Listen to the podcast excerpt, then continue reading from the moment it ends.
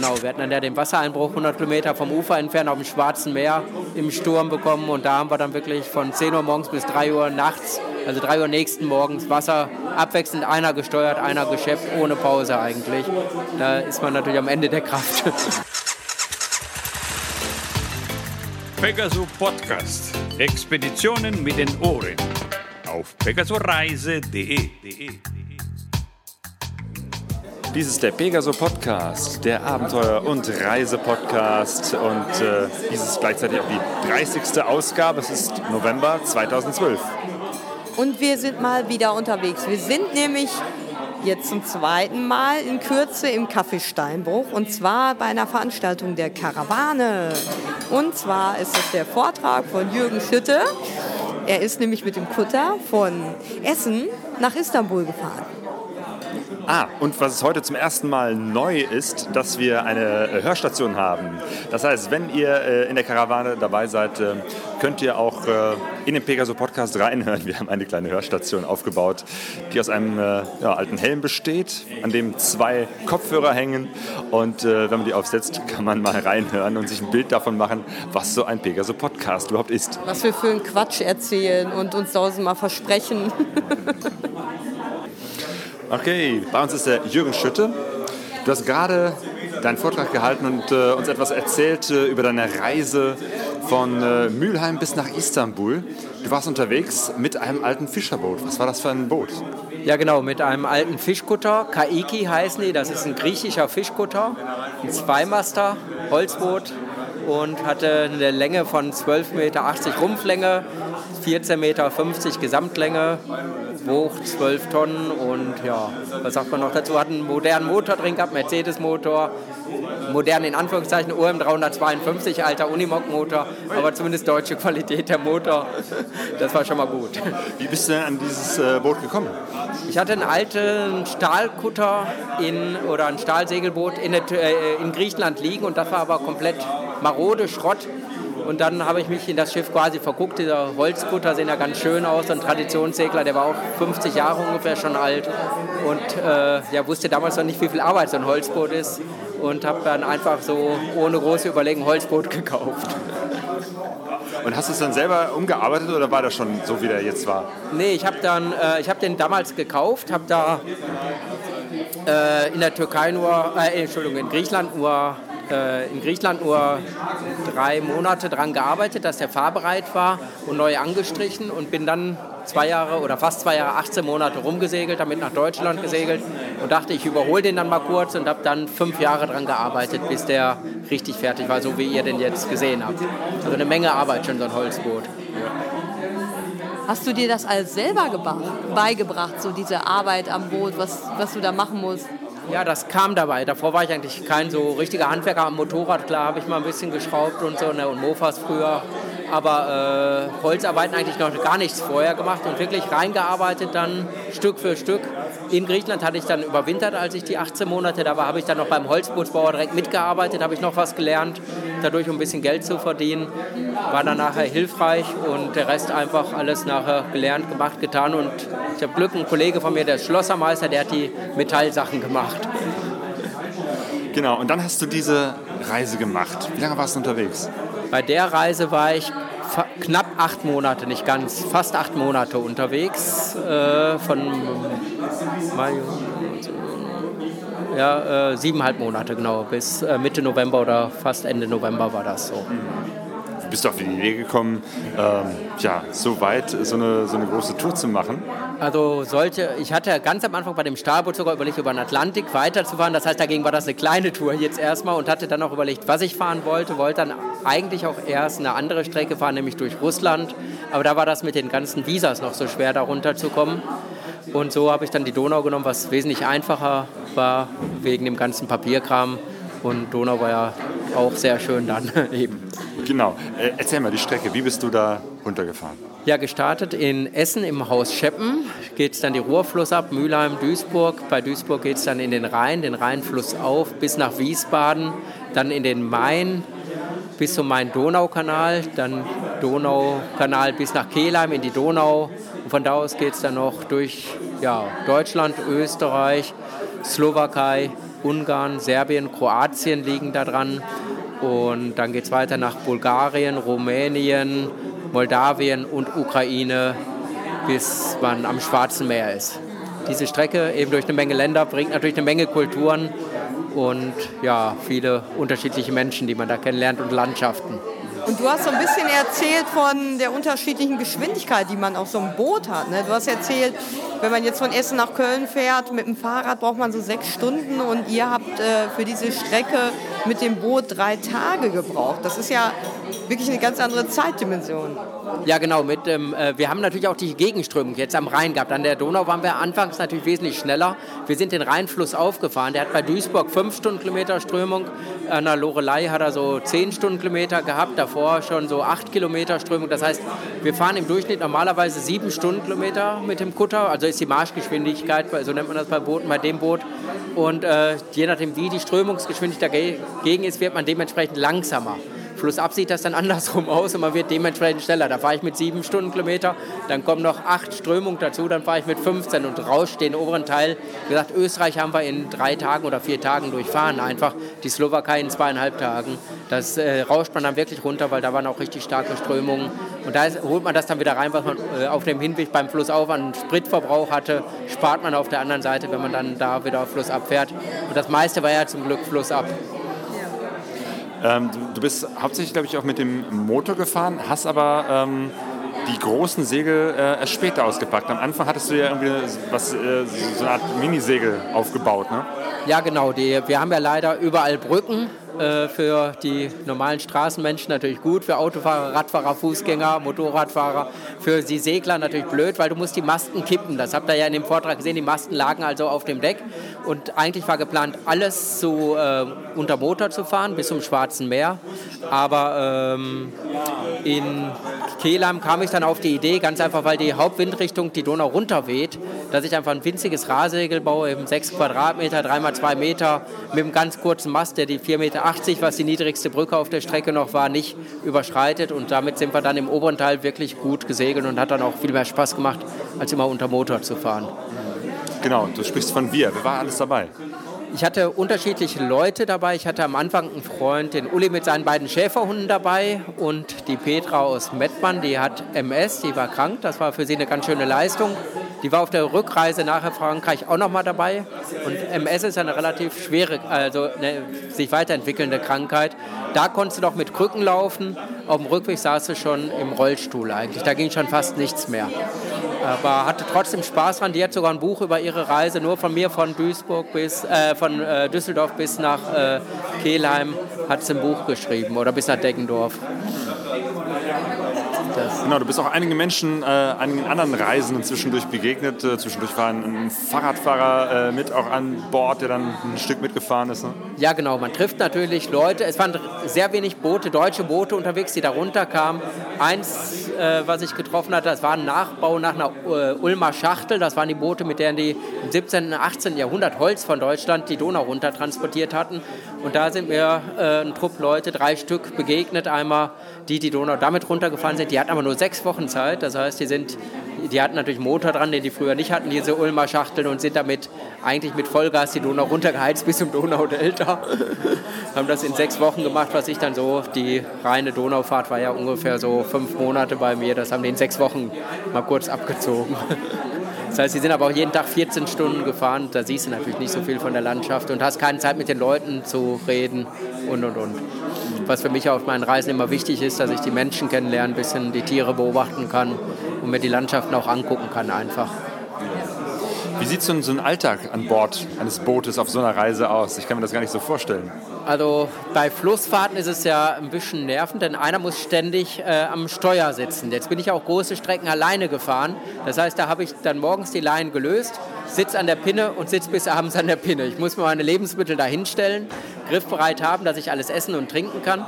Oder ich muss ansonsten stoppen, den Anker schmeißen und äh, kann dann eine Pause machen. Zum Beispiel, wenn ich auf Toilette musste oder sowas, äh, wenn man mal nur kurz urinieren muss, dann steht man da spagatmäßig, der Fu eine Fuß auf der Pinne steuert, mit dem anderen versucht man über Bord zu pinkeln, dass man sich nicht selber trifft. Das und das klappt ja, mit ein bisschen Übung, ja. Ja, du hast ja auch so ein bisschen von extremen Situationen erzählt, die passiert sind auf deiner Reise und wie du schon sagst, man kann da nicht einfach sagen, ja so, ich mache jetzt eine Pause. Ne? Du hast ja dann erzählt, ihr seid dann auf einer Sandbank gelandet und da, da muss man ja einfach weitermachen. Ne? Man kann ja nicht einfach aufhören dann zwischendurch. Ja, ja, genau. Es geht immer weiter. Ist natürlich relativ anstrengend. Auf so Reisen nimmt man immer ab, selbst mit dem Segelboot. Mhm. Insbesondere eben, wenn man allein ist. Wenn man jetzt so dritt, viert, fünft ist, kann man immer sagen, wechselt man sich ab. Dann ist das relativ gemütlich. Dann braucht jeder nur anderthalb, zwei Stunden, drei Stunden, je nachdem, wie lange man pro Tag fährt, steuern. Wenn man alleine ist, sitzt man diese ganzen sechs, acht, zehn Stunden am Steuer einfach und steuert. Man muss eben auch immer wirklich aufpassen, wegen der Sandbänke, die du ja gerade angesprochen hast. Ich habe nicht nur einmal aufgesetzt, mehrmals. Das war jetzt eben dieser längste, was ich im Vortrag habe, weil wir da eben zwei Tage festsaßen oder anderthalb Tage. Und äh, die anderen Sandbankberührungen waren einfach so, man, ich wurde nicht so stark drauf gedrückt, langsam drauf gedrückt, dann springt man runter, den Rückwärtsgang rein. Manchmal kommt man direkt runter, manchmal nicht, dann muss ich vom Boot runterklettern. Der Rückwärtsgang ist drin, das heißt, ist auch gefährlich, weil ja kein anderer mehr am Steuer sitzt. Ich habe dann geruckelt, bis das wieder losgekommen ist. Muss ich sofort wieder aufs Boot draufspringen, nach hinten rennen, dass man nicht hinten schon wieder irgendwo gegenfährt oder sowas, gegen eine andere Sandbank und dann weiterfahren. Das sind so die Anstrengungen, wenn man alleine unterwegs ist, was natürlich in der Gruppe einfacher ist. Jetzt, äh, für mich so als Landratte, wie, wie hast du, wie erkennt man denn normalerweise so eine Sandbank? An den Verwirbelungen. Wenn, das, äh, wenn die jetzt ganz flach sind, dann siehst du, dass schon das Wasser kräuselt sich. Aber, äh, oder du hast eben so ein äh, ja, dass das nach rechts und links weggeht, erkennt ja auch. Aber wenn die wirklich einen Meter, Meter 50 tief sind, ist es keine direkte Sandbank mehr. Und da siehst du das nicht richtig. Das war also in der Donau relativ schwierig. Das zu fahren. Die Berufsschiffe haben alle Lotsen an Bord. Und alle anderen, die ich getroffen habe, die runtergefahren sind, haben alle mehrmals aufgesetzt. Das ist also normal, da setzt man auf, jeder eigentlich. Ja, auf der Donau zu fahren, das stelle stell ich mir eigentlich äh, relativ windstill vor und habe gestaunt. Da gab es ja Situationen, wo es auch richtig heftig stürmisch war. Genau, es gibt da, leider habe ich das jetzt vergessen, wie diese Windart heißt. Die gibt es da regelmäßig immer wieder mal. Die baut sich recht schnell auf, weil das eben Gebirge nebenan sind. Rauscht da richtig runter. Nee, ist, hat einen speziellen Namen. Fallwind hast du überall in Griechenland, an allen Bergen. Aber das, ist, das war ja auch kein Fallwind, sondern das war ein richtiger Sturm. Da kommen wirklich bis Windstärke 10 war das eben richtige Orkane runter, gerauscht dann mal kurz eben und äh, verwüsten da alles. Und alle Schiffe bangen dann. Und in einem dieser Stürme bin ich eben auch reingekommen wie ihr gesehen habt, und habe dann natürlich auch einen kleinen Schaden am Boot erlitten. Genau, das auf der einen Seite ähm, sind die Planken richtig rausgerissen, mit denen das, das Boot befestigt war. Ja, genau, die Reling ist abgerissen worden. Hinten ist eine Planke zerschlagen worden, wo, wo ich gegen dieses Stahlboot geschlagen bin und äh, der dicke Poller zerbrochen. Und das Deck der Achterkajüte war kaputt, war also schon ein relativ großer Schaden, wo ich ja, zehn Tage mit den netten Einheimischen dann gearbeitet habe, die ja alle sehr hilfsbereit zum Glück sind. Äh, du hast ja erzählt so ein bisschen von dieser Berufsschifffahrt. Ne? Es ist ja nicht so, wenn man so als Laie stellt man sich das ja vor, ja, auf dem Wasser und dann ist man da so ganz romantisch, aber ich stelle mir das vor, es ist ja teilweise dann wahrscheinlich wie auf der ähm, A40, ne? Also so viel Verkehr. Ist, wird das auch manchmal gefährlich durch diese großen Schiffe, ähm, dass man da irgendwie in diese Wellen reingerät oder ja, wie ist das? Erzähl mal. Na, die meiste Schifffahrt ist auf dem Rhein gewesen, also auf der Donau, die ist so groß und breiter ist das, und da kommen auch nicht viele Schiffe vorbei. Im unteren Teil äh, vielleicht zwei, drei Schiffe pro Tag, manchmal fünf, sechs, aber das ist nicht viel. Im Rhein hast du die in der Stunde vorbeifahren. Also im Rhein musst du ein bisschen mehr aufpassen, aber gefährlich wurde es dadurch eigentlich nie. Also das ist kein Problem, sowas. Weil äh, selbst äh, wenn die den Rhein runterfahren, sind ja trotzdem relativ langsam mit 25. Man sieht die ankommen. Mit so einem kleinen Bötchen wie ich habe, muss man ausweichen. Dann fährt man einfach zur Seite. Ich kann auch mal neben dem Fahrwasser fahren. Ab und zu denkst du, wird ein bisschen, muss hoffen, dass du nicht aufsetzt am Rhein, wenn da ein Felsen drin ist. Ist schlechter als an der Donau, da hast du dann nur Sand. Aber im Endeffekt keine gefährlichen Situationen durch die Berufsschifffahrt. Und, und wie waren so diese Reaktionen auf dich? Äh, von den, ich weiß nicht, gab es da so Reaktionen von diesen Berufsschiffern jetzt irgendwie? Äh, naja, nicht so. Also manche haben gewunken, gehupt und gegrüßt und manche sind einfach weitergefahren. Ja. Also ich bin ja dann durch das äh, Novi Sad, wo die Brücken waren, da mit einem habe ich mich ja festgemacht an einem der Schiffe, die da durchgefahren sind. Und äh, ja, die waren dann sehr freundlich, gastfreundlich auch. Wir wurden da direkt zum Essen eingeladen und so, haben mit denen gesprochen, soweit das Verständigen ging. Aber äh, ansonsten kommt keine große Reaktion. Die fahren ihren Trott, die sitzen drin, die fahren an dir vorbei, die sind drei, vier Mal so schnell wie ich bin und die rauschen einfach vorbei und fertig ab. Ne? Wie sieht das so an Grenzen aus mit äh, Dokumenten? Was braucht man da und wie, wie läuft das genau ab? Ist äh, ganz unterschiedlich. Wie gesagt, Österreich war gar keine Grenze mehr. Du darfst einfach durchfahren. Das war natürlich klasse. Bei manchen musst du nur deine Bootspapiere, deinen Reisepass vorzeigen. Bei anderen wiederum musste ich vorher Listen erstellen. Da hast du äh, deine Crewlisten, Passagierlisten, die, musste, die ist vorher angegeben, äh, bis zu fünfmal abgeben. Das heißt, da stehen dann die Namen der Leute drin, die mitfahren. Die Passnummer steht drin, Geburtsdatum steht drin, Adresse steht drin. Alles vorbereitet schon, damit du da nicht ewig lange sitzt. Dann musst du Listen haben, wo du deine Treibstoff Treibstoffe, die ihr dabei hast, angibst, wo du deine Elektrogeräte, die ihr dabei, äh, äh die ihr dabei hast, angibst, dass du die nicht reinschmuggelst und da verkaufst. Eben. Also war wirklich unterschiedlich und diese Listen wurden angegeben, hier alle und kontrolliert, gebraucht habe ich die Listen nur ein einziges Mal. Bei einer wollten sie haben, sonst wollten sie die gar nicht haben, diese Listen. Ich glaube, so richtig heftig war das äh, zwischen der, äh, Rumänien und Ukraine, ne? wo, wo das mit der Grenze so ewig gedauert hat. Ja. Äh, du hast so eine skurrile Geschichte erzählt, wo viel Rotwein geflossen ist und du viele Dokumente ausfüllen musstest. Erzähl doch mal. Ja, das war eigentlich von Rumänien gestartet, wieder in Rumänien reingefahren irgendwie. Und äh, da wusste ich ja, wie gesagt, gar nicht, welche Beamten das jetzt überhaupt waren. Fünf Gruppen von Beamten kamen, fünfmal dieselben zwei DIN A4 Seiten ausfüllen und war schon irgendwie lustig, aber natürlich auch nach irgendwie äh, 30 Stunden Segeln schon ohne zu schlafen auch ziemlich zermürbend und nervend. Aber im Nachhinein dann immer eine ganz interessante Geschichte oder schöne Geschichte eben. Was war denn so das Ätzendste, was, man, was du so erlebt hast auf dieser Reise, der, der Tiefpunkt? So ein Punkt, wo du. Gab es überhaupt mal so einen Punkt, wo du gesagt hast, so jetzt habe ich keine Lust mehr? Nee, den gab es gar nicht auf der Reise, aber so ein Tiefpunkt war natürlich, wo ich diesen Sturmschaden hatte, weil das war natürlich für mich auch ein sehr finanzieller hoher Schaden. Wir haben es da ja erstmal nur provisorisch repariert, das hat einige tausend äh, D-Mark gekostet und das äh, war natürlich schon relativ, ist natürlich, da ärgert sich jeder, ne? wenn am Auto, egal wo was kaputt geht, wenn du einen Schaden von ein paar tausend hast, dann ist das einfach schon auf so einer Reise ein ziemlicher Schlag, ne? den du denkst, scheiße, hätte ich mir auch sparen können. aber das war eigentlich so das Einzige. Und wie gesagt, so auf der Reise selber ist das dann ärgerlich, dieser Wassereinbruch natürlich auch, wobei den habe ich relativ gelassen gesehen, weil der Schaden war eben nicht so groß. Ähm, aber nachher, im Nachhinein bei den Erzählungen sind ja diese Sachen, die auf der Reise schwer sind, anstrengend sind oder wirklich auch ein finanzieller Verlust sind, eben für die Erzählungen sind das einfach die Geschichten, die nachher so einen Vortrag spannend machen und den am Leben halten.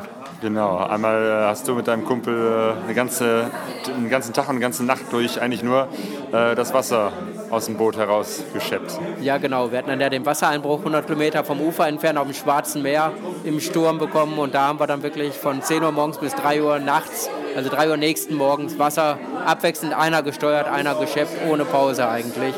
Da ist man natürlich am Ende der Kraft. Genau, du hast Fotos gezeigt, wo das ganze Boot von innen schwarz ist, vor lauter Dreck, Öl, Schlamm, der da irgendwie angekommen ist. Aber irgendwie hat es dann doch geklappt. Ja, genau. Das Erstaunliche ist immer auf so Reisen, habe ich immer wieder erlebt, egal mit welchen Fahrzeugen ich unterwegs war. Es geht irgendwie immer weiter und die Leute sind unwahrscheinlich hilfsbereit, alle. Und äh, man muss schon wirklich ganz viel Pech haben, dass gar nichts mehr geht. Und was, was war das absolute Highlight, das Schönste auf der Reise? Ah, da waren viele schöne Highlights. Äh, das ist mal ganz schwer. So ein, schönes Highlight hast du, hat man selten bei so Reisen, weil man ja wirklich unwahrscheinlich viele Eindrücke sammelt. In sieben Monaten kriegst du so viele Eindrücke. Eins von den ganz schönen Sachen sind natürlich immer diese netten Menschenbegegnungen, die so hilfsbereit sind. Die, wenn ich sehe, wie arm die sind. Rumänien hat mir am allerbesten gefallen. Ich mag eben auch noch so diesen Lebensstil. Die leben wie vor 50, 80, 100 Jahren, teilweise ohne Strom, fahren noch mit Pferdewagen rum. Und das ist schon für mich unwahrscheinlich beeindruckend, begeisternd. Und dann so arme Menschen, die einen dann noch einladen und äh, nichts dafür wollen. Währenddessen in Großstädten, wo die Leute viel mehr Geld haben, sind die Leute unzufriedener. Die Leute waren auch zufrieden.